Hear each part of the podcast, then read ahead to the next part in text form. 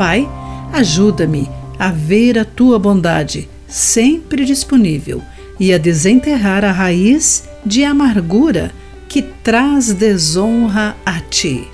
Olá, querido amigo do Pão Diário, muito bem-vindo à nossa mensagem do dia. Hoje lerei o texto de N. Setas com o título Desenterre.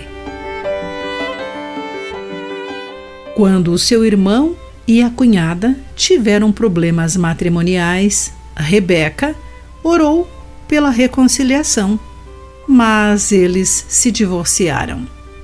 Sem os protestos do pai, a mãe levou as filhas para outro estado e Rebeca distanciou-se das amadas sobrinhas. Anos depois, ela disse: Por lidar sozinha com essa tristeza, uma raiz de amargura cresceu em meu coração e começou a espalhar-se à família e amigos. Noemi também lutou contra a amargura. Seu marido morreu numa terra estrangeira e dez anos depois seus dois filhos morreram. Ela ficou desamparada com as noras Ruth e Orfa de acordo com o livro de Ruth, capítulo 1, entre os versículos 3 e 5. Quando Ruth e sua sogra voltaram para o país natal de Noemi, todos na cidade se alegraram por vê-las, mas Noemi lhes disse: O Todo-Poderoso tornou minha vida muito amarga. Ela até lhes pediu para que a chamassem de Mara, ou seja, amarga.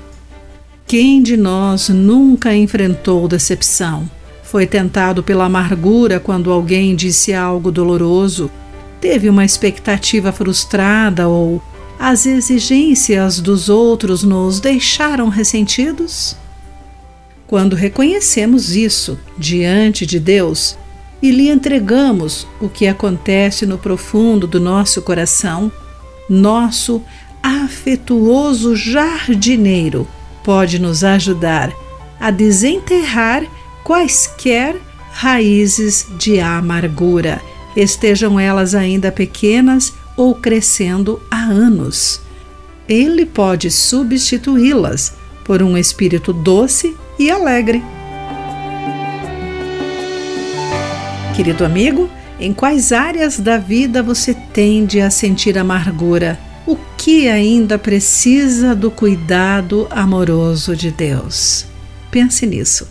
Aqui foi Clarice Fogaça com a mensagem do dia.